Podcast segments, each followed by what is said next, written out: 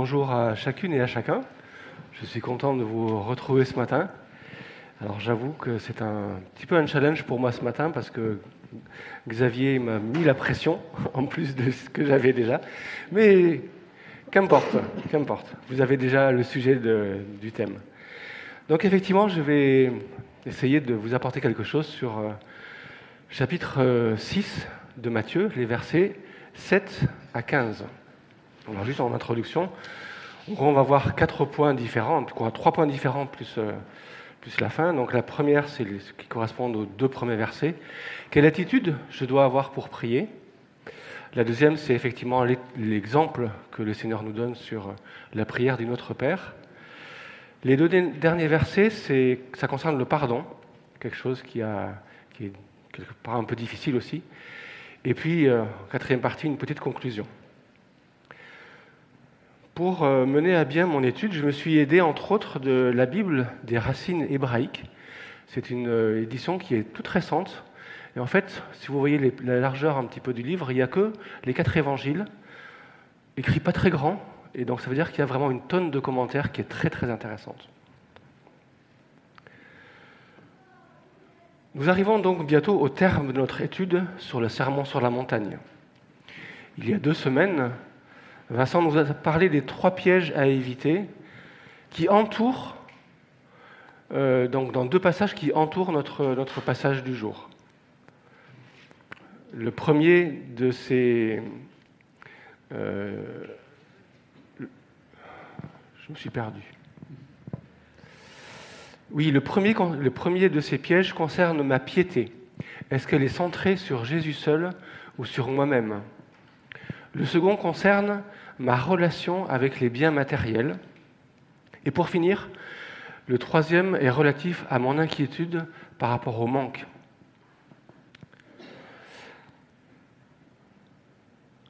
Par rapport donc à, les quatre parties que je vais travailler aujourd'hui, sur lesquelles on va discuter aujourd'hui, je vais les traiter relativement simplement, mais j'espère avec quand même de la profondeur, parce que c'est quelque chose qui est important pour chacun de nous. Les deux derniers messages de la série seront donnés respectivement par Michael et par Jean-Paul les deux prochains dimanches. Donc on va commencer par la lecture de notre passage aujourd'hui, donc Matthieu chapitre 6, à partir du verset 7.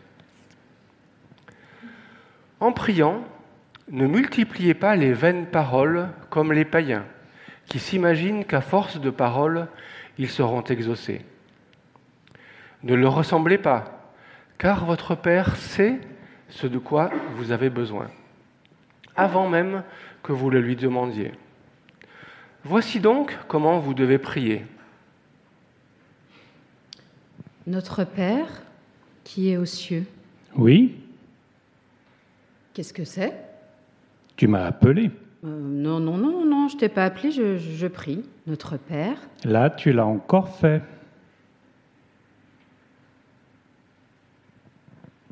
Qu'est-ce que j'ai fait? Tu m'as appelé. Tu as dit Notre Père. Me voici. À quoi pensais-tu? Ben rien, c'est tout. Euh, je, je prie, ça me fait du bien. Alors. Euh, Continue ta prière. Que ton nom soit sanctifié. Que veux-tu dire par là? Euh, Par quoi? Par que ton nom soit sanctifié. Bon, très bien. Alors là, je voulais dire. Bon, en fait, je ne sais pas trop ce que je voulais dire. Ça fait partie de la prière. Euh, c'est tout. Hmm, qu'est-ce que ça veut dire? Mon nom est différent des autres. Mon nom est Je suis. Cela ne te dit rien? Si, mais j'y avais jamais vraiment pensé. Que ton règne vienne, que ta volonté soit faite sur la terre comme au ciel. Que fais-tu pour que mon règne vienne Qu'est-ce que je fais, moi? Bah, Rien du tout. Il me semble que ce serait pas si mal si tu venais diriger toutes les choses sur la terre comme tu le fais là-haut. Est-ce que je dirige ta vie? Bien, euh, je vais à l'église. Je vais à l'église, quoi. Es-tu sûr de marcher dans les pas de mon fils? Bon, alors écoute, Seigneur, euh, je suis aussi bonne que toutes les personnes qui vont à l'église. Comment veux-tu que ma volonté vienne si ceux qui prient ne commencent pas par l'accomplir? Oui, je sais, j'ai des problèmes. Moi aussi, je sais. Tu, tu sais, alors euh, tu sais que j'aimerais bien être euh, délivrée de certaines histoires. J'ai des tracas et euh, qui m'empêchent d'être vraiment libre. Bien, nous avançons. Nous allons pouvoir travailler ensemble.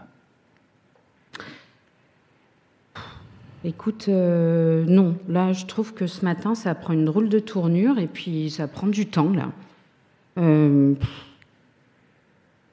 Donne-nous notre pain de ce jour. Me fais-tu vraiment confiance pour le pain? oui, oui. Prier est une chose dangereuse.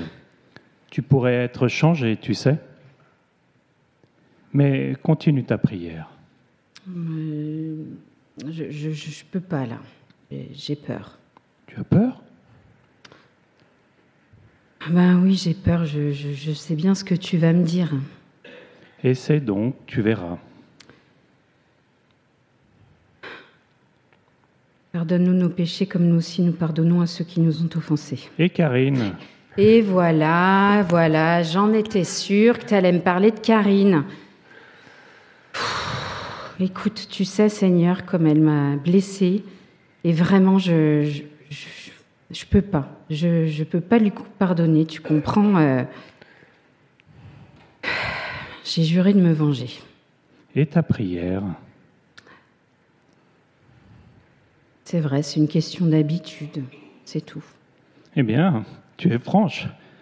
Mais ce n'est pas facile de porter la haine en toi, n'est-ce pas?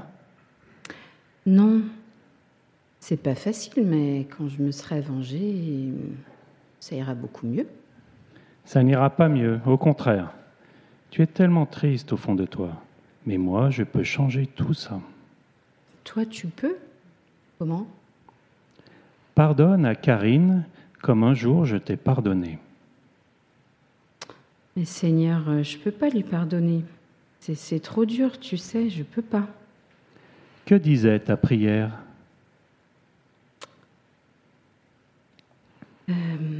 C'est vrai, ma prière disait Je pardonne à Karine. Pourrais peut-être aller lui parler, toi aussi, euh, peut-être qu'elle prie. C'est pas ça qui m'arrête. Finis ta prière. Ne nous soumets pas à la tentation, mais délivre-nous du mal. C'est ce que je ferai. Mais toi, ne fais pas tout pour être tenté. Apprends à vivre dans mon amour. Car c'est à toi qu'appartiennent le règne, la puissance et la gloire, au siècle des siècles. Que la grâce et la paix t'accompagnent. Amen. Amen. Si vous pardonnez aux hommes leurs fautes, votre Père céleste vous pardonnera aussi. Mais si vous ne pardonnez pas aux hommes, votre Père ne vous pardonnera pas non plus vos fautes.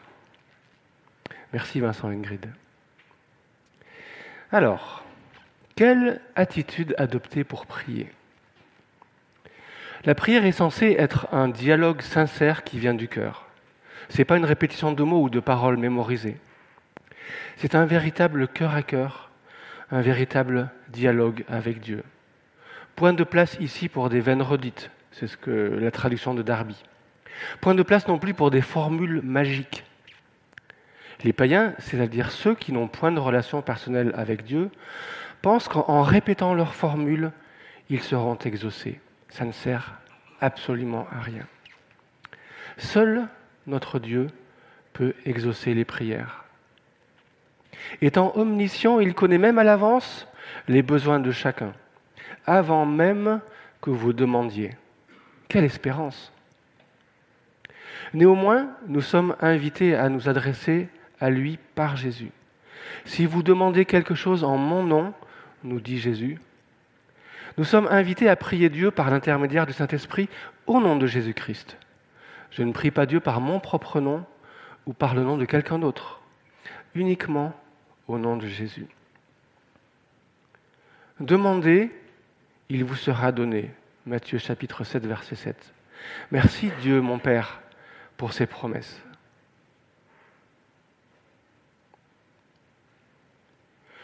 Le dialogue que nous avons entendu tout à l'heure est rempli de pistes de réflexion. Et je vais essayer de les reprendre une par une pour réfléchir sur les implications possibles dans ma vie personnelle. En tout lieu, je, me pose déjà cette question pourquoi notre et pas mon Père? Alors j'ai envisagé deux possibilités qui ne sont pas forcément contradictoires. La première, on le voit ici, Jésus s'adresse à une communauté. Donc quand on a une communauté, c'est notre Père. La deuxième, c'est une invitation personnelle. Donc ce ne sera plus notre Père, mais mon Père. Cet aspect est compréhensible effectivement dans le cadre mentionné au verset 6, de prier dans le secret. C'est ce que Vincent a développé donc il y a, quelques, quelques, il y a 15 jours. Personnellement, je n'ai pas eu l'occasion, je n'ai eu l'occasion, pardon, de pratiquer que la première possibilité, c'est-à-dire de prier en communauté. De mémoire, je n'ai jamais prié Dieu cette prière telle qu'elle est écrite dans nos Bibles en étant seul. Je prie souvent pour un sujet ou un autre qui est détaillé dans, le Notre Père, mais jamais dans l'intégralité. J'ai prié pour l'avènement du Christ, mon besoin de sécurité, mon besoin d'être pardonné, mais je n'ai jamais récité, entre guillemets, Notre Père tout seul. C'est mon expérience personnelle, mais chacun est libre, heureusement, de vivre comme il veut. Donc ma première piste de réflexion est véhiculée par dialogue. Notre Père, comment est-ce que je m'adresse à Dieu? Comment est-ce que je considère mon Père, mon Papa du ciel, mon Père céleste Quelle relation ai-je avec lui? C'est déjà fort comme début. Les Juifs ont toujours eu une, une relation de créature à créateur avec Dieu. Rares sont relatés les dialogues de cœur à cœur celui qui m'a marqué le plus, c'est celui de Anne, la maman de Samuel, quand elle s'adresse à Dieu, dans sa peine de ne pas avoir d'enfant. On voit aussi le cœur à cœur, presque le corps à corps de Dieu avec Abraham, ou de Abraham avec Dieu, qui essaye de négocier la survie de Sodome. Enoch a été appelé ami de Dieu. Donc là, c'était vraiment aussi une relation très intime. Pour ma, part, je considère que le fait d'appeler Dieu notre Père ou mon Père, c'est une marque de respect. Dieu est amour, il ne faut pas l'oublier. Il prend soin de nous chaque jour comme une mère, pleine d'attention. Néanmoins, il reste Dieu et mérite que nous ayons de la crainte dans le sens positif, c'est-à-dire du respect et pas de la peur, donc de la crainte pour lui. Dieu, n'est pas un copain, c'est pas mon pote, c'est mon Père. Oublions pas. Une deuxième piste de réflexion, c'est la suite. Que ton nom soit sanctifié. Sanctifié, saint, glorifié dans d'autres traductions, c'est-à-dire séparé. Dieu est saint, il est séparé du mal. Mis à part, considéré, considéré différemment. Dieu est de nature divine, nous, nous sommes de nature humaine. On ne peut pas nous comparer. Mais alors, comment sanctifier ou glorifier le nom de notre Père? Simplement, déjà, en lui obéissant, en l'honorant, en le respectant, en reconnaissant aussi sa grandeur, sa puissance, sa justice. Nombreux, c'est les sportifs qui louent Dieu après chaque compétition. Dans l'actualité, il y a Olivier Giroud, il y a David Douillet, j'ai vu il n'y a pas très longtemps, Usain Bolt aussi, le champion de, sprint. Pour les plus anciens, il y a quelques années, c'était Marie Pierce ou Michael Chang. Et j'en passe. Chacun à notre niveau, nous pouvons glorifier notre Père dans notre quotidien. En 1 Corinthiens chapitre 10, verset 1, Quoi que vous fassiez, faites-le comme pour le Seigneur. Mettre Dieu au centre de ma vie, c'est le glorifier. J'aimerais vous livrer en complément de cette réflexion un commentaire sur un sujet qui me turlupine depuis quelque temps. Doit-on ou ne doit-on pas prononcer le don de Dieu? J'ai été confronté il y, a, quelque temps à ce sujet. Alors justement, le, commentaire de la Bible hébraïque sur ce sujet dit Le nom de Yahweh sera un jour sanctifié. Il sera glorifié, révéré parmi les nations. On lit dans Ézéchiel chapitre 36, verset 23 Je sanctifierai mon grand nom qui a été, qui a été profané parmi les nations. Ce nom que vous avez profané au milieu d'elles. Et les nations sauront que je suis l'Éternel, car je serai sanctifié par vous sous leurs yeux. Satan a fait un travail de sape auprès des deux maisons d'Israël après que le nom de Dieu soit effacé. Les uns interdisent sa prononciation, les autres le remplacent par un titre. Pourtant, la volonté de notre Père est que son nom ne soit plus profané et qu'il soit restauré. Toutes les prières acceptables doivent reconnaître et révérer le nom de Dieu. Et c'est ce que Jésus faisait. Fin de citation.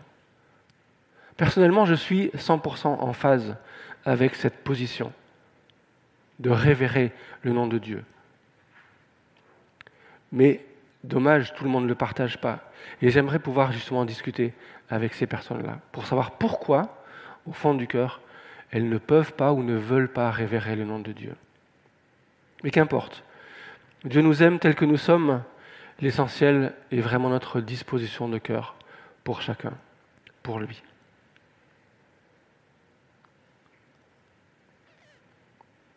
Que ton règne vienne, c'est une troisième piste de réflexion possible. Ça, ça correspond à ma vie, à quoi dans ma vie de tous les jours?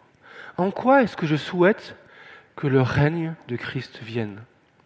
Comment dans ma vie je manifeste la volonté de participer au retour de Christ pour qu'il règne? Je suis heureux de voir et de savoir que des évangélistes se lèvent dans notre Église, car seul Dieu connaît le jour où notre Seigneur reviendra. Mais tous, nous sommes appelés à hâter le retour du Seigneur. Nous sommes tous invités à partager la bonne nouvelle du salut autour de nous. Les gens qui nous entourent ne sont pas indifférents du tout à nos actes, à notre manière de vivre. Nos collègues, nos voisins nous regardent vivre. Étant le temple du Saint-Esprit, nous reflétons tous, ou nous devrions tous, refléter Christ dans nos vies. J'ai toujours eu sur mon bureau un éphéméride, un calendrier avec un verset par jour. Depuis que j'ai commencé à travailler. Ça fait 39 ans. J'ai toujours eu sur mon... Non, pardon. Bien, de, bien bon nombre de mes collègues savent que je suis chrétien. Certains le savent plus que d'autres, que je suis pratiquant et pas seulement participant. À l'aide de ce simple calendrier, j'ai déjà pu répondre à la question beaucoup plus facilement. Et toi, tu as fait quoi dimanche? Activité d'église. Peut-être demain je leur parlerai ou après-demain. Ben, J'ai parlé sur tel ou tel sujet. Il y a quelques années, j'ai interrogé quelques-uns de mes collègues, justement, c'est facile, quoi, plus facile en tout cas, sur la perception qu'ils avaient du personnage de Marie, la mère de Jésus. J'ai eu l'occasion de prêcher effectivement sur ce personnage de Marie et le fait d'avoir pu euh, questionner des collègues catholiques, des collègues orthodoxes sur cette perception, m'a donné, un, déjà leur avis sur la question, mais aussi m'a donné l'occasion de témoigner sur ce que moi je pensais du personnage. Il y a quelques années aussi, à l'aide, c'est de l'actualité, l'aide des petites publicités sur la bourse, j'ai pu en parler à une collègue qui m'a d'ailleurs donné presque un coffre complet de jouets de ses enfants qu'elle voulait se débarrasser. Un témoignage aussi, voilà, nous sommes tous appelés à être des témoins du Christ, de multiples manières. Et si, nous nous rendons disponibles, nul doute que Dieu sait et va nous utiliser. Ma quatrième piste de réflexion va tourner autour du thème Que ta volonté soit faite sur la terre comme au ciel. Ça commence à piquer un peu là. Au ciel, je me dis, c'est facile, je ne suis pas concerné, j'y suis pas. Par contre, sur la terre, c'est mon job. Quelle place déjà je laisse à Dieu dans ma vie? Comment est-ce que sa volonté influe-t-elle mon mode de vie? De quelle manière est-ce que je laisse l'esprit diriger mes pensées et du coup mes actions? Quelles sont mes priorités de vie? Accomplir la volonté de notre Père est un véritable engagement qui déroule, qui découle d'une prise de décision. Et de cette décision vont découler une multiple d'actions qui vont dans le sens d'accomplir sa volonté sur la terre. Heureusement, nous avons un super GPS pour nous aider. Le GPS, c'est ce petit surnom que les petits messagers ont surnommé la Bible dans une de leurs histoires. La Bible n'est ni plus ni moins que la volonté de Dieu, la parole de Dieu. Alors forcément, nous allons y trouver des indications. Les circonstances peuvent être multiples pour avoir des indications ou chercher des indications. Ça peut être le choix d'une orientation scolaire, le choix d'un métier, le choix d'un conjoint, le choix d'un lieu de vie. Dans ma vie personnelle, j'ai eu plus de portes fermées que de portes ouvertes. Par exemple, pour mes études, j'ai pas eu le choix. J'ai eu une école qui s'est ouverte. Toutes les autres portes étaient fermées. Pour mon travail, je me rappelle très bien, le premier CV que j'ai envoyé, pas de réponse. Le deuxième, je l'ai trouvé dans les petites annonces du journal. Ça s'appelait le 38 à l'époque. Ils m'ont gardé cinq mois, un travail pour remplacer une future maman. Et à la fin des cinq mois, on m'a dit Là où tu as envoyé ton CV il y a cinq mois, là, ils cherchent du boulot. J'ai envoyé un CV, une seule porte. Dans cette boîte, j'y suis toujours. C'était en septembre 1984. Alors vous me direz, c'est facile comme ça. C'est vrai, je reconnais. C'est plus facile d'avoir des portes fermées que toutes les portes ouvertes. Parce que là, il faut choisir. Mais alors, du coup, par laquelle passer? Et je pense que l'important, c'est de savoir écouter ses convictions. La plus forte des convictions sera donnée pour ouvrir la bonne porte qu'il faut. Et ça, il n'y a que Dieu qui peut le faire. Ma cinquième piste de réflexion va tourner autour des besoins quotidiens. Donne-nous aujourd'hui notre pain quotidien. Quel rôle est-ce que je laisse à Dieu pour mes besoins les plus primaires? C'est à la base. La nourriture, c'est la base. On sait que dans les besoins primaires, il y a la nourriture, le toit, la sécurité, et après ça monte dans les, dans les besoins. Mais le premier, c'est le repas. Nous vivons pour la plupart ici sans à nouveau poser la question de qu'est-ce que je vais manger à midi ou qu'est-ce que je vais manger aujourd'hui. Du coup, cette phrase semble, je dirais, peu nous concerner. Et pourtant, quand on voit l'affluence dans les restos du cœur, le travail de l'armée du salut, de la Croix-Rouge, les paniers partage du feu, et puis il y en a tellement d'autres, on voit que la question se pose pour beaucoup de nos contemporains aujourd'hui. Les Israélites dans le désert ont dû s'attendre à l'Éternel pour manger. Ils sont partis, ils n'avaient rien. Ils sont restés 40 ans. Les Israélites dans le désert devaient récolter la manne jour après jour. Exode chapitre 16, verset 4. Et surtout, surtout, ne pas prévoir de surplus. Il y en a qui se sont dit, on va faire des réserves, comme ça demain matin, on n'aura pas besoin de se lever. Ben, le lendemain matin, qu'est-ce qu'il y avait? La manne, il y avait des vers dedans. Dommage. Georges Muller s'attendait à Dieu pour la nourriture du jour, pour tous les orphelinats qu'il gérait. Et j'espère que ces cuisiniers partageaient la même foi et la même confiance en Dieu. Dieu a toujours répondu d'une manière ou d'une autre au moment où il fallait. Il y a quelques années, Rachel et moi en avons fait l'expérience aussi. Lors d'un camp pour enfants, nous avions prévu au menu un gratin de chou-fleur. Tout simple. Donc au moment d'aller chercher les 10 choux-fleurs au congélateur, j'ai beau eu chercher, fouiller, retourné tous les congélateurs, pourtant il y en avait pas mal. Aucune trace de ces choux-fleurs congelés. Moment de panique en cuisine, parce que qu'est-ce qu'on va donner à manger aux enfants? Mais Dieu n'a pas été pris au dépourvu. Il avait déjà préparé à l'avance un gros sac de pommes de terre qui venait d'être mis à disposition pour nous. Alors plutôt qu'aller faire décongeler les, choux-fleurs, corvée de plus de patates, et ça a remplacé, et les enfants ont pu manger. J'avoue qu'on a quand même été soulagés, mais surpris également de, de ce miracle. On a, moi, pour moi, c'est vraiment un miracle. La version araméenne du passage nous dit C'est notre pain de demain, donne-nous-le aujourd'hui.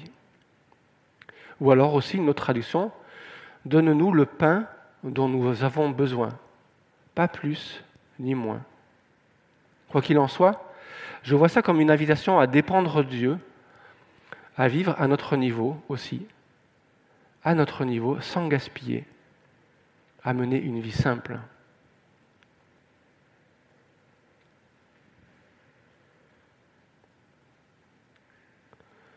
Sixième piste de réflexion.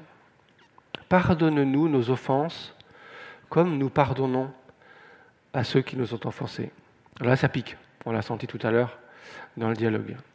Ça pique carrément. Je vais développer un peu plus ce pardon dans la troisième partie de mon propos, donc on y reviendra plus tard. Mais quand même, simplement quelques mots. Littéralement, une offense ou un tort peut être traduit par une dette. Ici, nous demandons à Dieu, remets-nous de nos dettes. Cette dette ou péché constitue une véritable séparation entre Dieu et moi. Avec l'aide, avec l'acte de repentance, je lui demande donc d'effacer cette séparation, ce qui me permettra de retrouver une relation personnelle et complète avec lui. J'avance. Septième piste, de réflexion. Ne nous laisse pas entrer en tentation, mais délivre-nous du malin.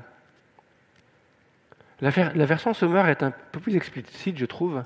C'est garde-nous de céder à la tentation et surtout, surtout, délivre-nous du diable. Il est à souligner ici que c'est le diable qui, dans l'épreuve, nous pousse à la chute.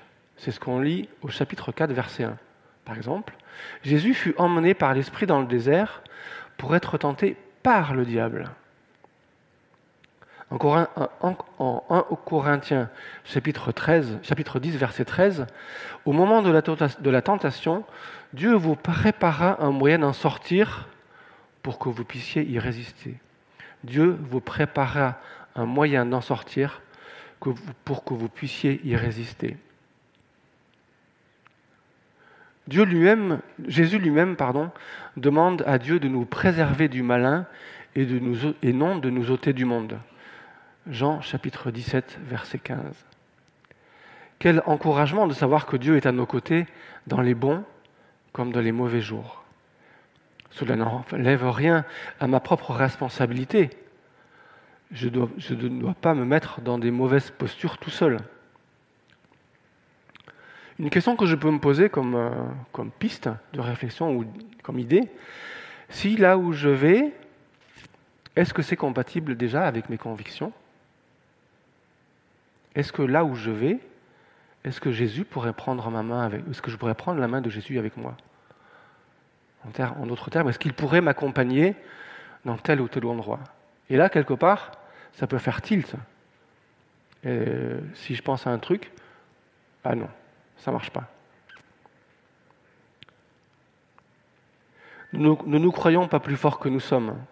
Comprenons surtout déjà que le diable est à l'affût de toutes les occasions possibles. Tout commence dans mes pensées, mais là on aborde un autre sujet.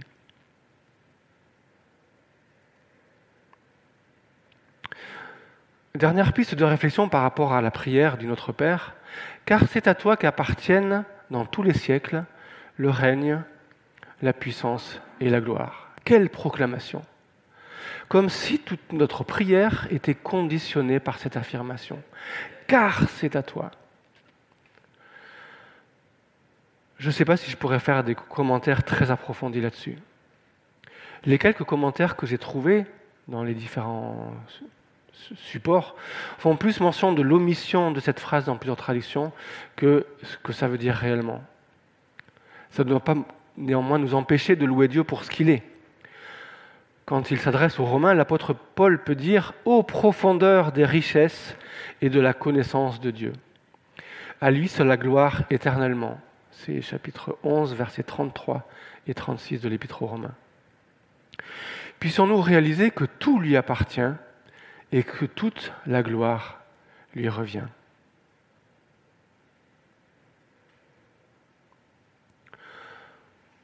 Je fais une petite digression, un petit lien avec notre euh, actualité de notre groupe de maison. Depuis la rentrée, nous, nous utilisons l'application Prier ensemble comme support, dans lequel on a tout l'apprentissage de la prière. La prière ABCD. ABCD, c'est-à-dire quatre lettres pour nous guider dans notre manière de prier. A pour adoration, B pour bénédiction, C, c'est ce que nous avons vu la semaine dernière, pour confession, et la prochaine, D pour demande. Quatre parties qui sont bien présentes dans la prière que Jésus enseigne à ses disciples. Il nous demande d'être des adorateurs. C'est ce qu'on voit, par exemple, il demande à la femme samaritaine, il dit, Dieu en cherche, Dieu cherche des adorateurs qu'il adore en esprit et en vérité. Nous sommes aussi appelés à bénir Dieu, mais également nos contemporains. Nous sommes aussi bénis par Dieu et nous pouvons en être reconnaissants. La confession est une pratique publique très peu pratiquée dans nos églises. Mais, pardon, mais par contre, elle est essentielle et indispensable dans notre relation personnelle avec Dieu. La demande de pardon. Sans elle, il reste ce mur de séparation qui va obstruer un petit peu notre relation avec Dieu. C'est sûr que jamais notre salut n'est remis en question, mais par contre, cette relation entre Dieu et moi, ou moi et Dieu, est ternie. Finalement, la prière de demande, cette forme de prière est primordiale dans notre vie d'enfant de Dieu. On l'a vu, c'est la prière pour la nourriture du jour, ça peut être pour une demande de guérison, une demande d'intercession, une demande de protection, une demande d'être protégé du diable. Pour chacun de ces quatre aspects de la prière, nous avons, ou nous, avons reçu, ou nous, nous allons recevoir des fiches pratiques dans les canevas GBM, il y a toujours un encart avec le côté pratique. Nous avons vu dans le premier les attributs de Dieu pour pouvoir l'adorer. Ensuite, les sujets de reconnaissance par rapport à toutes les bénédictions dont nous sommes entourés également. Nous avons vu aussi quelques exemples pratiques, concrets de péchés dans lesquels nous pouvons tomber pour pouvoir nous confesser et demander pardon à Dieu.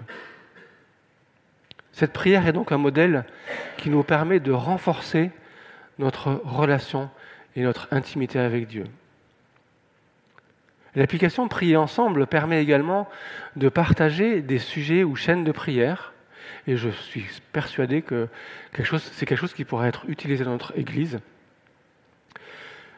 Elle répertorie également, en fonction de notre position locale, dans un rayon plus ou moins long, large, toutes les églises qui sont répertoriées au niveau du CNEF.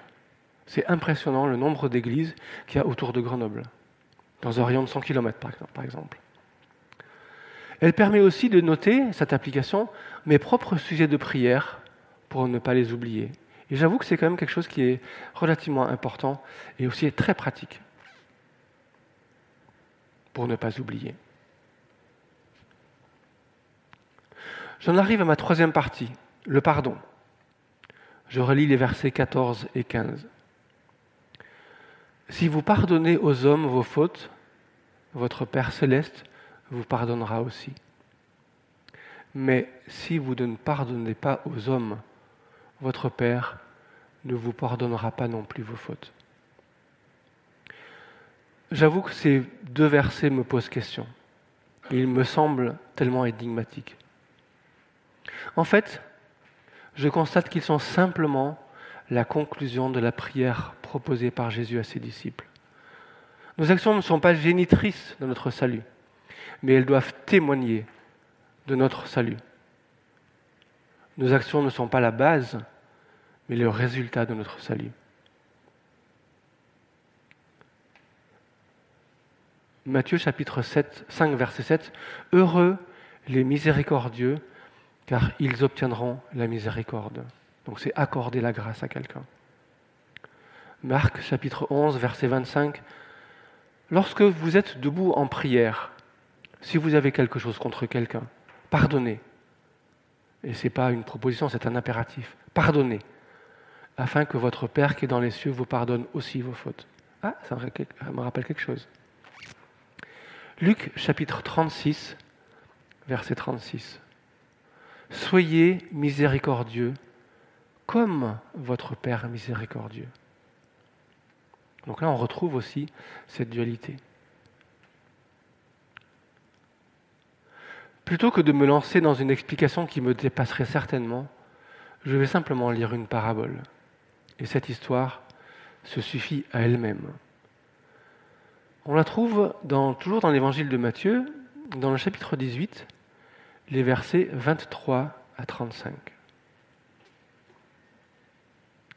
Pierre s'approche de Jésus et lui dit Seigneur, combien de fois pardonnerai-je à mon père, à mon frère, lorsqu'il pêche contre moi?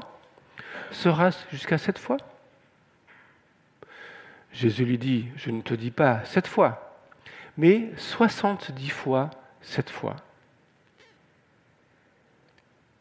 C'est pourquoi le royaume des cieux est semblable à un roi qui voulut faire rendre compte à ses serviteurs. Lorsqu'il se mit à compter, on lui en amena, mena un qui lui devait dix mille talents. Dix mille talents, c'est 60 millions d'euros à la louche. Ça donne un petit peu l'ordre d'idée. Comme il n'avait pas de quoi payer, son maître ordonna qu'il fût vendu, lui, sa femme, ses enfants, tout ce qu'il avait, jusqu'à ce que la dette fût acquittée. C'était un usage possible à l'époque de vendre ses serviteurs pour récupérer de l'argent. Mais le serviteur, se jetant à terre, se prosterna devant lui et lui dit Seigneur, aie patience envers moi et je te payerai tout. Ému de compassion, le maître de ses serviteurs le laissa aller et lui remit la dette. Il a usé de miséricorde envers lui. Après qu'il fut sorti, le serviteur rencontra un de ses compagnons qui lui devait 100 deniers. 100 deniers, c'est trois mois de salaire. Beaucoup moins que les 60 millions. Il le saisit et l'étranglait en disant Paie ce que tu me dois son compagnon, se jetant à terre, le suppliait, dit Ah, aie patience envers moi, je te payerai. Mais l'autre le ne voulut pas. Et il alla le jeter en prison jusqu'à ce qu'il ait payé tout ce qu'il lui devait. Ses compagnons, ayant vu ce qui était arrivé, en furent profondément attristés. Et ils allèrent raconter à leur maître tout ce qui était passé. Alors le maître fit appeler ce serviteur et lui dit Méchant serviteur, je t'avais remis ta dette en entier, parce que tu m'en as supplié, ne devais pas-tu faire pareil avec ton compagnon, avoir pitié de lui et lui remettre ta dette, comme moi j'ai eu pitié de toi? Et son maître, irrité, le livra au, bureau, au bourreau jusqu'à ce qu'il ait payé tout ce qu'il devait. C'est ainsi que mon Père vous traitera si chacun de vous ne pardonne pas à son frère de tout son cœur.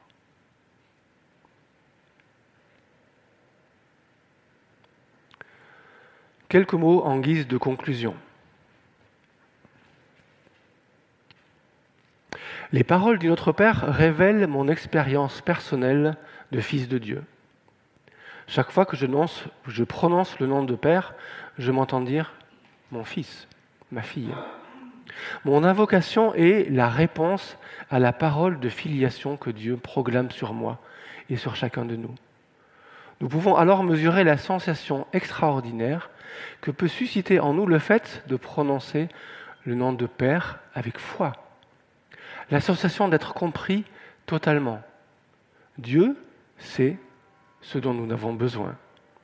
la sensation de compter à ses yeux comme comptait le fils prodigue lorsque, rentrant à la maison, il fut accueilli dans les bras de son père.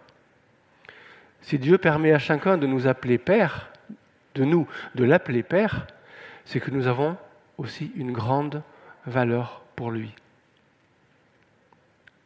C'est aussi la sensation de ne pas être abandonné au jour d'épreuve, de pouvoir être secouru et soutenu et accompagné. Enfin, c'est l'association de pouvoir se retourner contre Dieu avec audace. S'il est Père, alors nous sommes libres de lui parler avec franchise. Ce résumé n'est pas de moi, mais je me le suis vraiment approprié. Ayant compris que je suis fils de Dieu, je peux l'appeler Père. La liberté qu'il me donne de l'appeler ainsi est une source de joie, de paix intéressable. Je peux donc proclamer et dire fort et haut avec Jésus que du bonheur, mais sans le point d'interrogation, avec un point d'exclamation. Alors, en guise de point d'exclamation final, je vous propose de chanter tous ensemble le Notre Père. Donc j'invite le groupe de louanges à nous accompagner et merci à eux.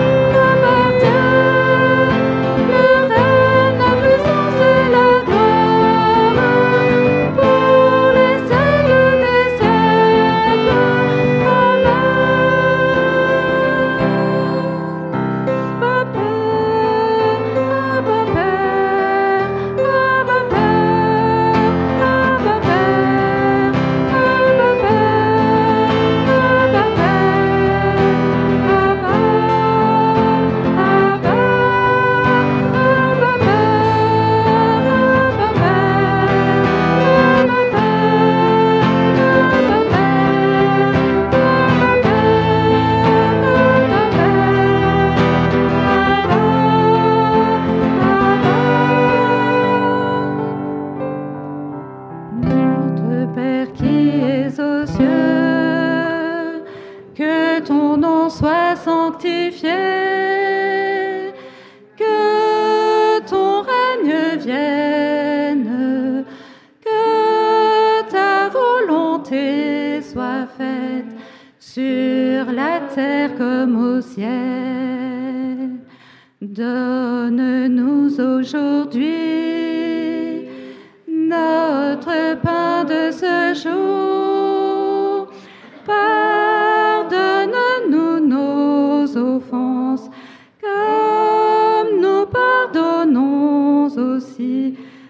Ceux qui nous ont offensés.